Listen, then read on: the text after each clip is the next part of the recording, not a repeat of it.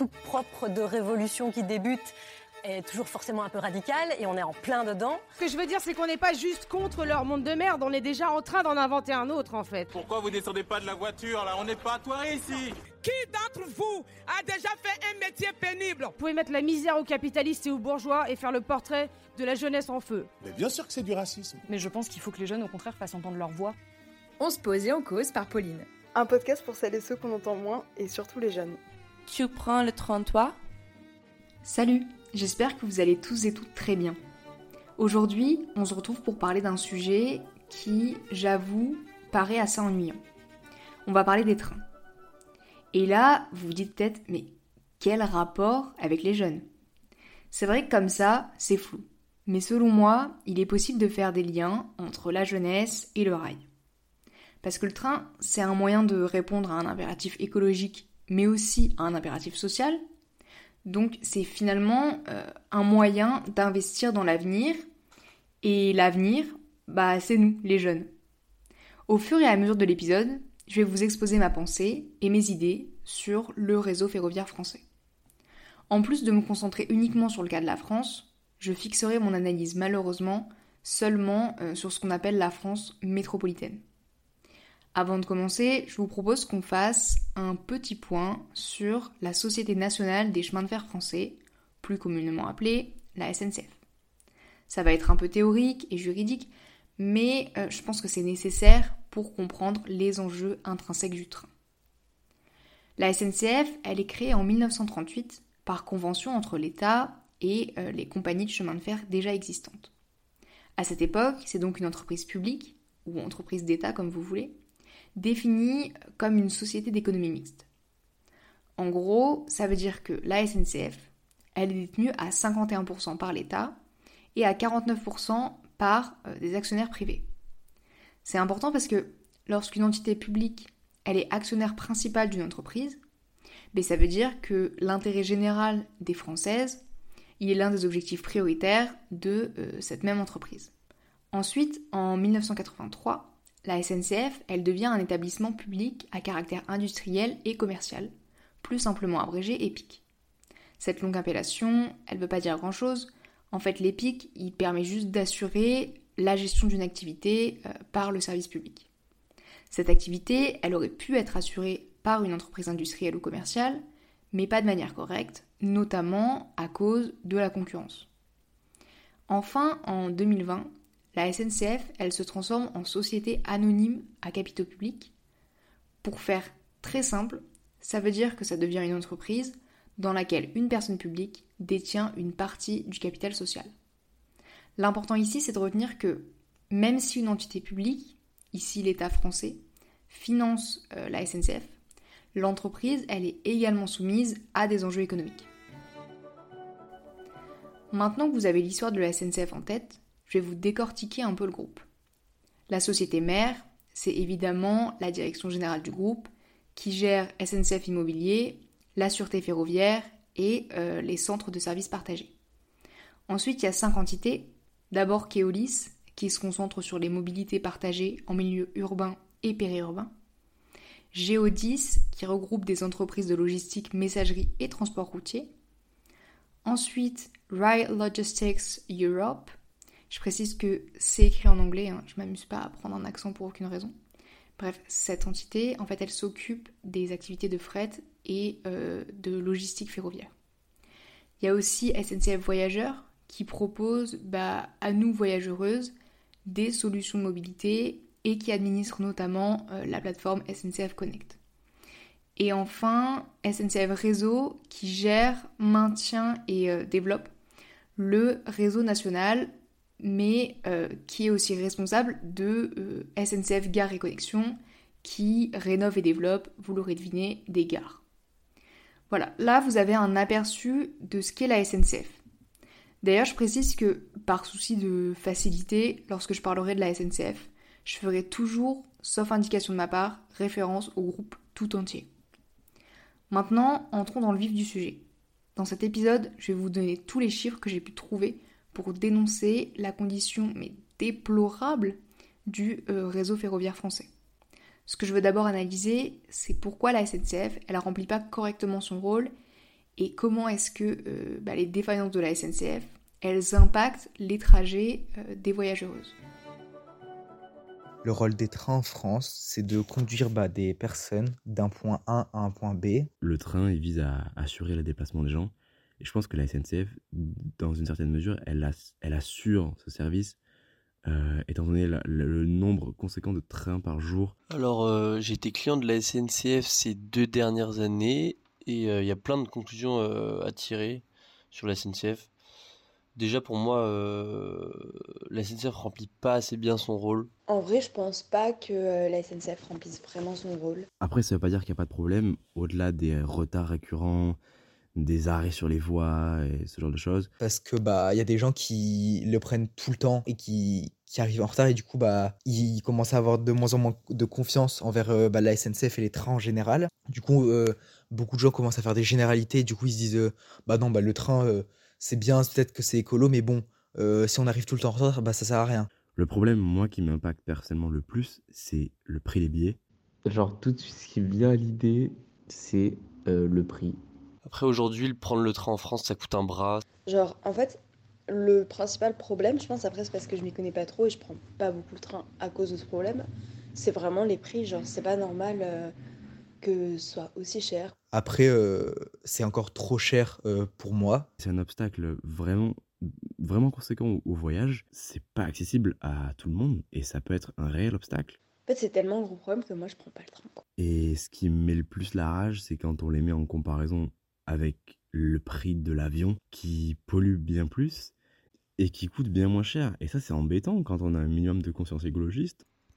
Le plus gros problème du train en France, selon moi, c'est Paris. Euh, je m'explique, on vit dans un pays euh, ultra centralisé qui fonctionne que par la capitale et ça s'applique à énormément de secteurs, y compris le ferroviaire. Euh, il s'est divisé ces dernières années en, plusieurs entités avec la création des filiales low cost, Wigo et puis Inouï, le lancement de, TGV Inouï. Mais cette segmentation pose plein de problèmes pour moi parce que c'est facile de s'y perdre euh, quand on n'est pas coutumier du train. Euh, mais le problème, il vient surtout de, des, LGV, les, lignes à grande vitesse, qui sont pas euh, installées partout en France. alors je dis pas qu'il faut construire des lignes à grande vitesse partout parce que ça modifie considérablement le paysage. Mais par contre, essayer de trouver d'autres alternatives autres que, que correspondent par Paris, ce serait intéressant.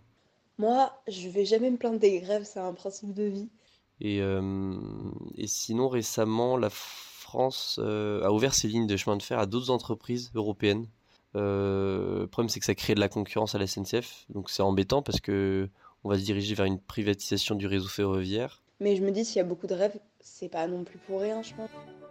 Dans l'éditorial de la rédaction de la revue Transport urbain, publié en 2022 et intitulé Le réseau ferroviaire en danger, encore toujours plus que jamais, j'ai appris que l'âge moyen du réseau ferroviaire français, il est de 33 ans. Pourtant, les professionnels du métier, ils affirment que l'âge optimal du rail, il est plutôt situé entre 15 et 20 ans. Ça veut bien dire ce que ça veut dire, notre réseau de train, il est vieux et caduque. Et forcément, quand quelque chose est obsolète, bah, ça fonctionne de suite moins bien. Bon là, vous m'arrêtez dans mes explications pour me dire que bah, la rénovation du rail, ça coûte cher. Oui, évidemment, je ne vais pas vous mentir, rénover l'ensemble du réseau ferroviaire français, c'est un investissement. Mais en même temps, je pense qu'il faut arrêter de se mentir. La France, c'est une grande puissance économique. Elle a de l'argent et il suffit juste de le mettre au bon endroit. Comme dans beaucoup de cas, tout est une question de choix, et donc une question de politique. Par exemple, il est toujours plus judicieux d'investir dans l'avenir, pourquoi pas dans le réseau de transport collectif ou dans l'éducation, que euh, de dépenser son argent dans les énergies fossiles, la bétonisation des espaces verts ou l'organisation d'immenses dîners. Plus sérieusement, d'après vous, en euros, l'État français, il investit combien dans le train par an et par habitant? Je vous laisse quelques secondes pour réfléchir. 45 euros. Encore une fois, oui je sais, 45 euros multipliés par le nombre de Français et Françaises, donc presque 70 millions de personnes, ça fait un paquet d'argent. Mais parce qu'évidemment, il y a un mais, comparé à d'autres pays européens, bah, c'est carrément minable. En moyenne, l'Allemagne et l'Italie investissent trois fois plus que la France dans leur infrastructure ferroviaire. Le Royaume-Uni, quatre fois plus. Et la Suisse, neuf fois plus. Si vous n'êtes pas encore convaincu du refus des gouvernements français successifs à investir dans le train, je vais continuer à vous donner quelques chiffres. En 2017, le contrat de performance entre l'État et SNCF Réseau, il portait le budget de renouvellement de 2,7 à 3,5 milliards d'euros en 2025. Donc en 8 ans, une augmentation d'un peu moins d'un milliard d'euros. Sauf que cet engagement, il n'est pas respecté. Pire, les moyens, ils diminuent. Le contrat de 2022-2023, il prévoit 2,8 milliards d'euros de financement par an. Mais ça, c'est avant la guerre en Ukraine et donc hors inflation. Finalement, ça veut dire que les moyens alloués au train sont plutôt autour de 2,5 milliards d'euros, donc moins qu'en 2017. Ce sous-investissement, il met en péril la consistance et les performances du réseau. Et c'est pas moi qui le dis, hein, c'est l'autorité de régulation des transports qui emploie carrément les termes de sous-performance et de paupérisation.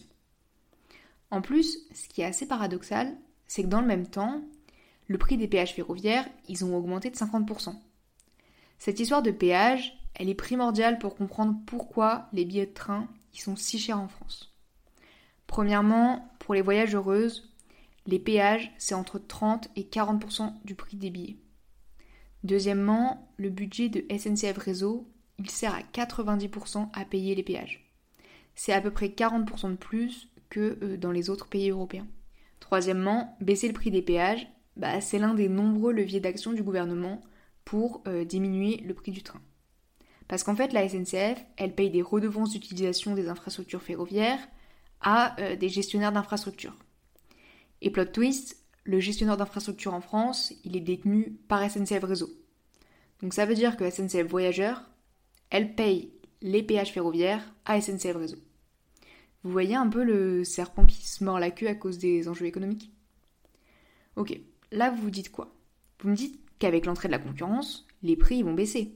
Bah oui, enjeu économique, ça veut aussi dire concurrence, rentabilité et donc attractivité. J'avoue que là vous m'avez eu. Actuellement, on n'a pas assez de recul pour analyser la situation. On sait qu'il va y avoir plus de trains, donc plus d'offres, mais on n'a aucune idée de comment ça va réellement impacter les prix. En plus de ça, je suis archi nulle en économie et donc j'ai aucune intuition sur le sujet.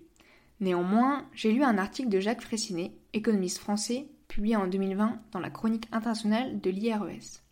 Il s'intitule Royaume-Uni, quels enseignements de la privatisation du rail?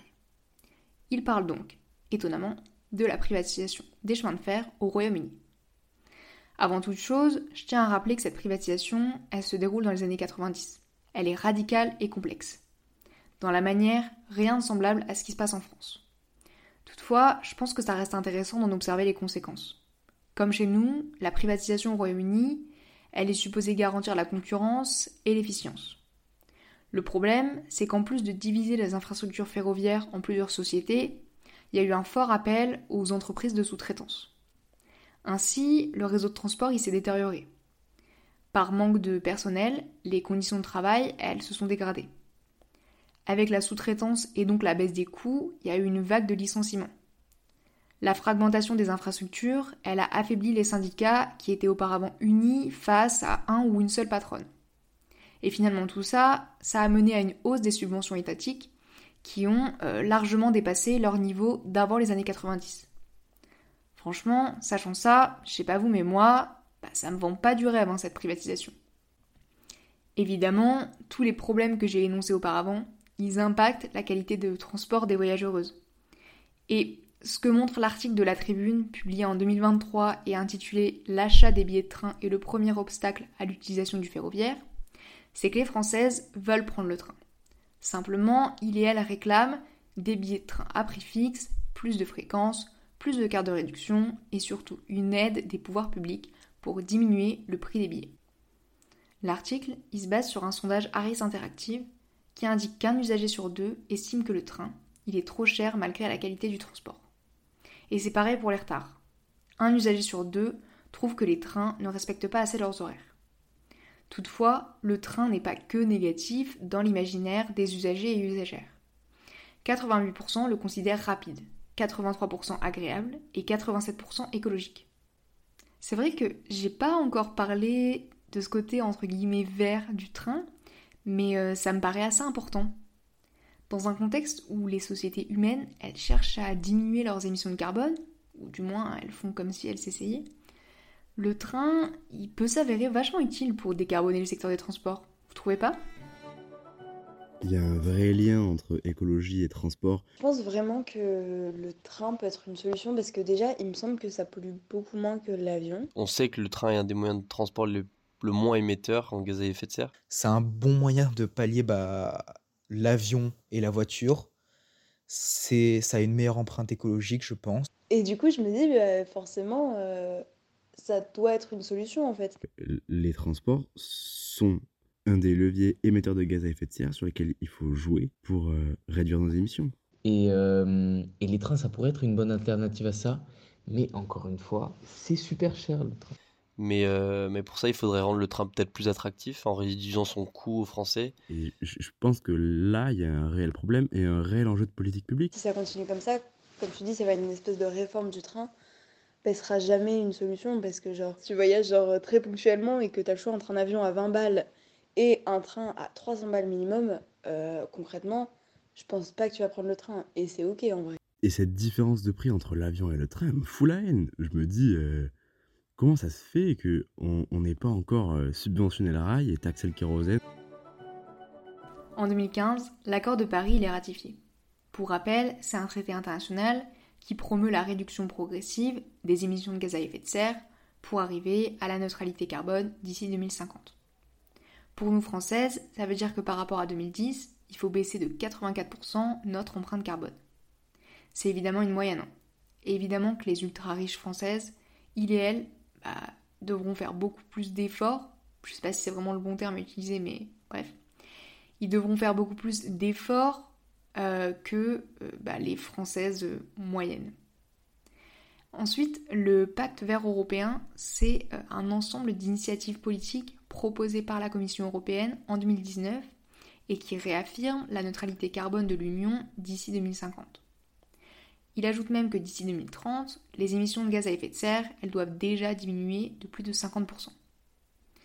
Et donc, bah, j'ai essayé de savoir où on en était sur euh, ces objectifs. Comme ce sont de gros chiffres, j'ai essayé de trouver des équivalences. Évidemment, je vais vous donner les vrais chiffres, mais je pense que pour les visualiser, c'est toujours plus simple avec des images. Pour cela, je vais utiliser deux illustrations. D'abord, grâce au calculateur en ligne MyClimate, je vais comparer mes données avec la consommation d'un ou d'une passagère réalisant un vol aller-retour entre Paris et Sydney. Ensuite, grâce au compte Instagram L'avion de Bernard, je vais voir combien ça fait en année Elon Musk. C'est-à-dire que je vais comparer mes chiffres avec les émissions de gaz à effet de serre rejetées par Elon Musk en 2022, seulement avec son jet privé.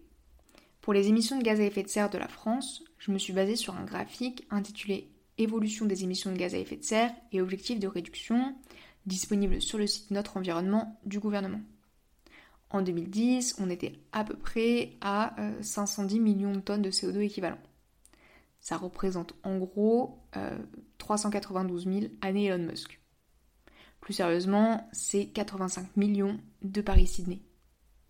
En 2019, on était plutôt autour de 450 millions de tonnes de CO2 équivalent. C'est 75 millions de Paris-Sydney. Donc oui, on a diminué, mais franchement pas assez vite. Pour répondre à nos propres objectifs, il faudrait arriver à 81 millions de tonnes de CO2 équivalent en 2050. C'est un peu plus de 62 000 années Elon Musk, mais c'est surtout moins de 14 millions de Paris-Sydney. L'écart entre 2019 et nos objectifs, il est donc énorme. Au niveau de l'Union européenne, selon le site Toute l'Europe, sur la page intitulée Infographie Les émissions de gaz à effet de serre dans l'Union européenne, j'ai trouvé un graphique appelé Évolution des émissions de gaz à effet de serre de 1990 à 2021 dans l'Union européenne à 27. En 2010, l'Union a émis 3929 mégatonnes de CO2 équivalent. C'est plus de 3 millions d'années Elon Musk et presque 655 millions de Paris-Sydney. En 2017, l'Union européenne était plutôt autour de 3710 mégatonnes de CO2 équivalent, donc plus de 618 millions de Paris-Sydney. Pourtant, si l'on suit le pacte vert européen, il faudrait être à 1964 mégatonnes de CO2 équivalent en 2030. C'est 1,5 million d'années Elon Musk mais c'est surtout un peu plus de 327 millions de Paris-Sydney. Encore une fois, pour arriver à nos objectifs dans les temps, bah, ça me paraît assez mal barré. Le rapport avec le rail, c'est que selon les articles que j'ai lus pour préparer cet épisode, le secteur des transports, bah, c'est le secteur le plus émetteur de gaz à effet de serre en France. Et par française, environ 23% de cette empreinte carbone, elle est due à l'utilisation de la voiture individuelle. Selon Jean-Marie Beauvais, économiste et membre de la Fédération nationale des associations d'usagers des transports, dans son article Les chiffres des émissions de CO2 en France, le secteur des transports n'est pas concerné par le changement climatique, publié en 2021 dans Transport urbain, les émissions de gaz à effet de serre issues du secteur des transports, elles stagnent depuis les années 90. Et au début, j'ai pas vraiment compris parce que j'avais l'impression qu'on nous vendait de plus en plus de voitures propres, que nos bus roulaient au gaz naturel et euh, que les transports en commun, bah, ils étaient devenus la norme. Bon, en plus du fait que bah, j'ai voulu forcément dans une bulle cognitive, mais je crois que j'avais jamais vraiment ouvert les yeux sur la masse de greenwashing qui nous oppresse tous les jours. Pourtant, quand on y réfléchit un peu, ça devient de suite flagrant. L'intensité carbone de nos véhicules ne baisse pas vraiment d'année en année. Pourquoi? Bah Parce que la puissance de nos véhicules, elle ne fait qu'augmenter. Cette volonté d'avoir une grosse voiture et d'aller toujours plus vite, elle a forcément des conséquences sur nos émissions de gaz à effet de serre. En plus de ça, les Françaises se déplacent de plus en plus, ce qui n'est pas une mauvaise chose en soi, mais le problème, c'est que la voiture individuelle, elle a une place importante dans ces déplacements. Enfin, les grandes villes s'agrandissent constamment au détriment des villes rurales, provoquant une hausse des distances entre euh, le lieu de travail et le domicile. Tout ça pour dire que on a besoin de transports collectifs nationaux fréquents et de qualité. Et je pense qu'il ne faut pas mettre tous les transports collectifs sur le même pied d'égalité. Par exemple, pour moi, l'avion, il répond pas au projet de décarbonisation des transports. Selon le podcast du 28 minutes d'Arte Radio du 30 août 2023, par voyageuse et sur le même trajet, l'avion est 100 fois plus polluant que le train. Et pourtant en France, l'avion, il est presque 3 fois moins cher que le train. Le ferroviaire, c'est assurément l'un des modes de transport collectif le plus respectueux de l'environnement et le plus économe en énergie. Pourtant, dans notre société, il n'est pas spécialement mis en valeur. Le rail est plutôt délaissé par les gouvernements successifs au profit de la voiture individuelle ou même du secteur aérien. En fait, pour tenir nos engagements écologiques, je pense qu'il faudrait complètement transformer notre système de transport. Il faudrait réformer le système ferroviaire au niveau technique et humain, mais aussi au niveau théorique. L'article 12 de la Constitution de 1789, il affirme que la garantie des droits de l'homme et du citoyen nécessite une force publique. Et c'est important pour notre discussion sur les trains parce que le service public, connaît plus ou moins la même transformation euh, que le réseau ferroviaire. Dans l'article Force publique, fonction publique, service public, publié dans la revue Après-demain en 2023, Pierre Jox, il explique que les missions du service public, elles sont de plus en plus confiées à des entreprises privées de sous-traitance. En plus de coûter un bras, ces expertises extérieures, elles dépossèdent les services publics de leur rôle. Les privatisations massives, elles transforment l'idéologie du service public en une pensée marchande, alors que, de base, je le rappelle, le service public, il est censé être au service de la nation. Et relier les territoires entre eux, permettre aux Françaises de faire nation, ça peut, pourquoi pas, relever des compétences du service public. Et en fait, la question que je veux poser avec tout ça, c'est qu'est-ce qu'on attend du train? Quelle place est-ce qu'on veut donner au rail dans notre société? Est-ce qu'on veut que ça soit un service de transport commercial, comme les autres, ou plutôt euh, un service d'utilité publique? Un moyen d'investir dans l'avenir et donc dans notre intérêt général.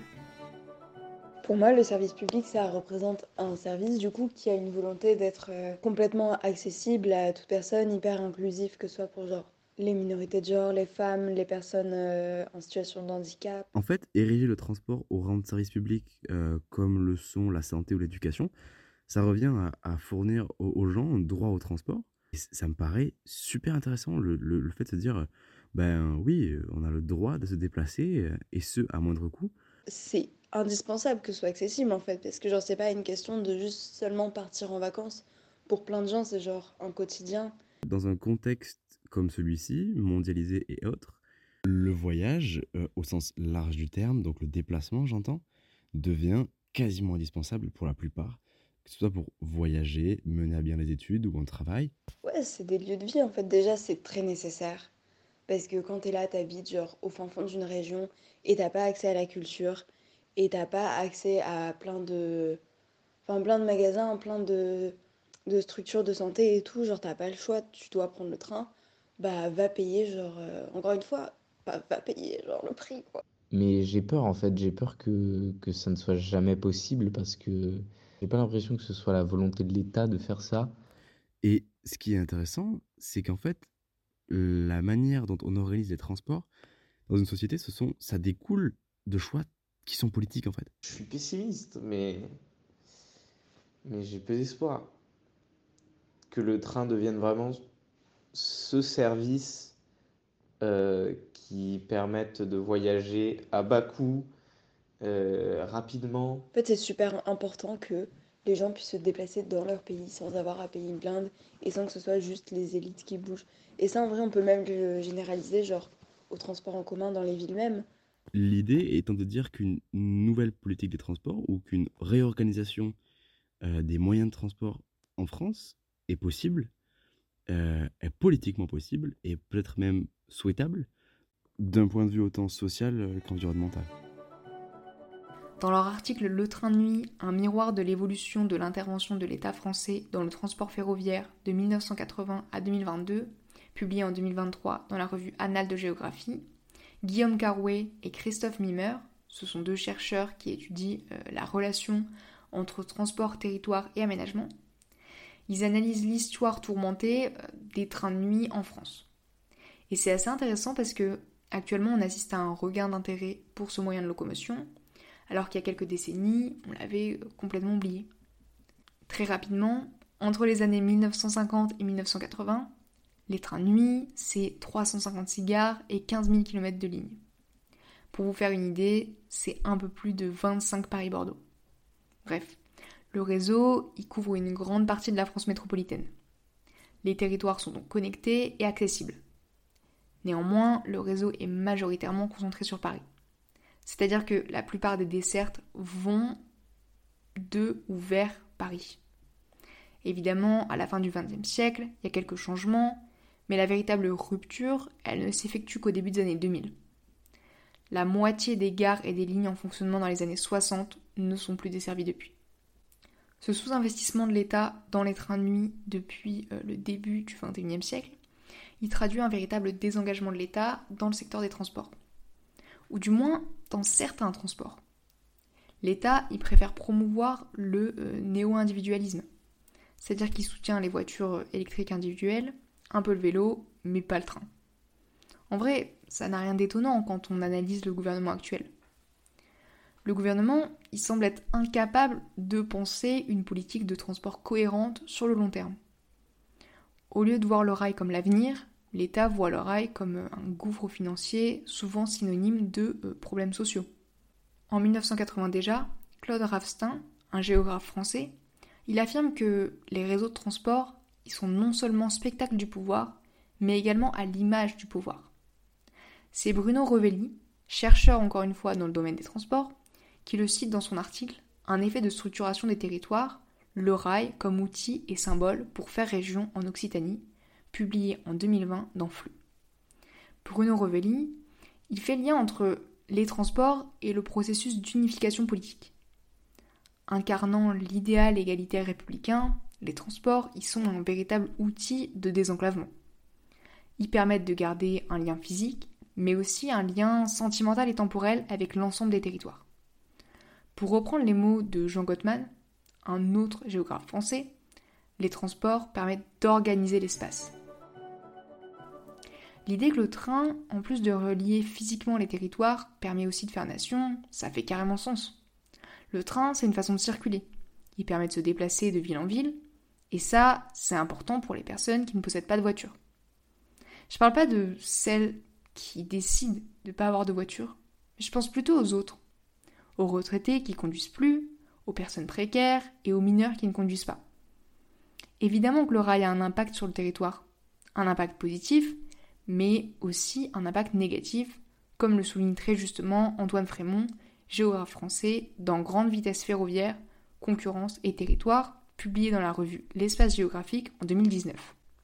L'apparition du TGV, le train à grande vitesse, en France dans les années 80, il est synonyme de modernité et d'attractivité. On peut finalement, dans la même journée, faire des allers-retours entre les villes françaises. Le problème, c'est que la France, c'est un pays hyper centralisé et l'accès à Paris, il est souvent synonyme de développement. Ainsi, les villes de second rang, elles se retrouvent dans une position intermédiaire sur les liaisons principales qui vont de ou vers Paris. Si arrêter, ça fait perdre quelques minutes, et pire, ça peut parfois faire faire un détour. Je pense que vous me voyez venir. La rationalité économique, bah elle favorise les lignes entre les grandes villes au profit d'un débit important de train. Et ça a des conséquences sur les territoires. Elle fragmente le pays et elle engendre des contrastes territoriaux. Elle bénéficie aux pôles les plus dynamiques, tandis qu'elle néglige les espaces intermédiaires. Finalement, il n'y a aucune vision globale pour l'ensemble du territoire. Les collectivités locales, elles deviennent concurrentes, espérant un jour obtenir une ligne de TGV, synonyme pour elles de développement. On a vu plein de choses là, comme d'habitude pas toujours positives, mais je trouve qu'on a pas mal réfléchi sur le réseau ferroviaire français. On l'a analysé, puis on a vu pourquoi et comment il pouvait avoir de l'importance, d'abord d'un point de vue écologique, puis d'un point de vue social. Mais quelle solution? Comment réformer notre système ferroviaire pour qu'il réponde à ces attentes? Bah, Selon moi, l'impulsion serait très logique qu'elle euh, vienne du gouvernement français. Je n'ai absolument aucune idée de si l'Union européenne peut faire quoi que ce soit pour, euh, pour améliorer la situation du rail. Ce que je sais, c'est que la réponse, elle doit être, à mon avis, politique. Euh, mais est-ce que ça arrivera? Bah non. Hein. Bah j'ai peur que ça ne sera jamais fait quoi c'est pas le problème de Macron, c'est pas le problème du gouvernement. S'il y a que les riches qui peuvent se déplacer, euh, c'est ce qui les arrange. À la limite, peut-être qu'ils feront un truc un peu plus écolo pour euh, leur petit greenwashing, et après ils continueront d'alimenter plein d'entreprises qui polluent à mort. La première chose serait peut-être de faire en sorte que euh, les prix soient plus abordables. Ben, améliorer les prix déjà. Je pense qu'il faut euh, peut-être que la SNCF elle, fasse, elle mette plus de choses en place pour que les trains arrivent à l'heure. Peut-être le rendre plus accessible aux personnes en situation de handicap. Euh, il devrait aussi euh, mettre des trains en plus. Assurer aussi le rail et le transport au-delà des axes principaux. Améliorer aussi les possibilités parce qu'en fait il y a plein de zones qui sont très mal desservies. Plus de trains en fait qui vont dans toutes les villes pour que ça permette à tout le monde d'aller un peu partout en train. Dans les campagnes, dans les périphéries où bah, parfois le transport peut manquer et où on peut observer euh, des inégalités de, de services. Peut-être voir pourquoi il y a autant de grèves et peut-être régler les problèmes des employés qui sont là-bas. Genre... Euh. Il faut se battre pour euh, garder ce qu'on a déjà et essayer de, de se réapproprier le, le train. Ça serait cool de, de voir des, réseaux ferroviaires autogérés. Changer le système, investir dans le train, tout ça, je l'ai déjà dit, mais ça coûte de l'argent. Pourtant, je pense sincèrement qu'investir maintenant dans le ferroviaire, c'est investir dans l'avenir. Dans notre avenir à nous, les jeunes. Et évidemment que ça va creuser la dette et blablabla, mais est-ce que c'est vraiment important? Je veux dire, faut savoir prioriser les choses. On est en train de flinguer la planète et de compromettre notre propre existence sur Terre. Enfin, moi je comprends pas. On est débile ou quoi? Parce que, spoiler alerte, éponger la dette ne nous sauvera pas. Ce qu'il faut, c'est changer de système, revoir nos priorités. Par exemple, arrêter de subventionner massivement les infrastructures routières, taxer le kérosène, augmenter la TVA sur les billets d'avion internationaux. Ce qu'il faut, c'est permettre à tous et toutes de changer ses habitudes de consommation. Permettre à tous et toutes de prendre le train. Le président de la SNCF, Jean-Pierre Farandou, il affirme lui aussi qu'il veut relancer le rail. Dans un interview accordé au journal L'Humanité en 2022 et intitulé On peut transformer en profondeur le ferroviaire, il explique que cette transformation, elle permettrait évidemment de répondre aux ambitions écologiques, mais aussi de redynamiser l'industrie ferroviaire et de créer des emplois. Mais pour ça, on en revient toujours au même point. Il a besoin de plus de financement public pour doubler, c'est son ambition, les volumes de frais et de voyageurs d'ici 2030. Il souhaite également, entre autres, développer des corridors transfrontaliers au niveau européen, un système unique de signalisation, une tarification ferroviaire européenne, ou encore la relance de ces fameux trains de nuit. Et cette idée d'inclure l'Union européenne pour décarboner nos transports, elle est loin d'être stupide. Dès les années 1990, le traité de Maastricht, il évoque l'idée euh, d'un réseau ferroviaire transeuropéen. C'est en tout cas ce qu'indique Catherine Vieildan, spécialiste des affaires européennes, dans son article Le rail, locomotive de la mobilité future en Europe, publié en 2022 dans Futurible. Elle explique qu'avec la démocratisation de l'avion et le développement des routes, la place du rail, elle a déjà pas mal diminué. En plus de ça, on en a parlé tout à l'heure, mais le lancement du TGV, il a complètement hiérarchisé les territoires et les lignes de transport, réduisant ainsi la cohésion économique et humaine des collectivités locales. Enfin, les années 2000, elles enfoncent le clou. C'est clairement un moment de euh, libéralisation des moyens de transport bon marché et euh, des transports de courte distance. Catherine Vieillidan, elle affirme donc qu'il faut absolument redynamiser le euh, secteur ferroviaire au niveau européen.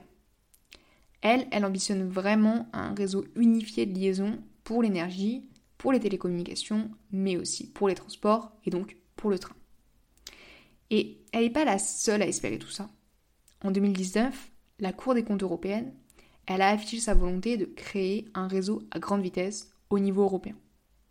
Mais concrètement, au niveau européen, on en est où? Je sais, j'avais dit que je resterais concentrée sur le cas français, et c'est ce que je vais faire. Néanmoins, je pense qu'il est nécessaire d'avoir une vision d'ensemble sur euh, le réseau ferroviaire. Pour cela, je me suis basée sur un article de Stéphane Cabat et Laurent Dufour, qui travaillent tous les deux chez Alstom, publié en 2022 dans la revue Annales des mines et intitulé Le train à hydrogène. Au titre de l'article, vous voyez peut-être pas le rapport avec l'Union européenne. Mais en fait, c'est que la moitié du réseau européen, il n'est pas électrifié. Ça veut dire que ce sont des trains diesel qui roulent majoritairement sur notre réseau et que ces trains, bah, ils ne sont pas compatibles avec nos objectifs écologiques. Pour répondre à cette problématique, il existe plusieurs technologies. L'électrification des lignes, l'utilisation des batteries de traction et ou le train à hydrogène. D'ailleurs, pour ce dernier, on a de la chance. L'entreprise pionnière dans ce domaine, c'est Alstom et elle est française. Ainsi, le premier train 100% hydrogène, il a été mis en service commercial en 2018 en Allemagne. Après, je suis pas en train de vous dire que le train hydrogène c'est la solution. Non, les solutions, elles peuvent être mixtes et il faut toujours évaluer les avantages mais aussi les inconvénients. Parce que même si certaines technologies à l'usage émettent moins de gaz à effet de serre que d'autres, voire n'en émettent pas du tout, il faut toujours vérifier comment sont construites ces technologies. Où sont-elles produites et par qui? Les travailleuses sont-elles correctement rémunérées? Comment se passe la production? Est-elle polluante? D'où viennent les matières premières? Bref, nous devons remonter les chaînes de production pour vérifier que tout est en accord avec nos valeurs et nos objectifs. Parce que le changement climatique doit être notre priorité à tous et toutes. Et il n'est pas possible de décarboner nos pays européens tout en polluant les autres pays du monde. La jeunesse tout entière, qu'elle soit française, brésilienne, malienne, indienne ou indonésienne, doit euh, pouvoir vivre sur la meilleure planète possible. Et c'est pour ça qu'il est primordial de penser la transition écologique maintenant. Il faut également penser au vivre ensemble dès maintenant. Il est plus que l'heure de modifier nos modes de vie. Et ça ne veut pas absolument dire de revenir à l'âge de pierre et abandonner la modernité. Pas du tout. La modernité, c'est vivre avec son temps. La modernité, c'est penser au futur, aux autres et aux jeunes. La modernité, c'est aussi reconnaître nos torts et tout faire pour changer nos pratiques polluantes. La modernité, c'est rendre au train la place qu'il mérite dans nos sociétés et ainsi répondre à des objectifs écologiques et sociaux. Voilà, c'est la fin de l'épisode, j'espère qu'il vous a plu. N'hésitez pas à me dire ce que vous en avez pensé en commentaire. Et si vous voulez approfondir le sujet et voyager un peu, je vous conseille l'excellente sélection documentaire Arte intitulée Voyage ferroviaire à bord de trains extraordinaires. On se dit à très vite et jusque-là, prenez soin de vous. Bisous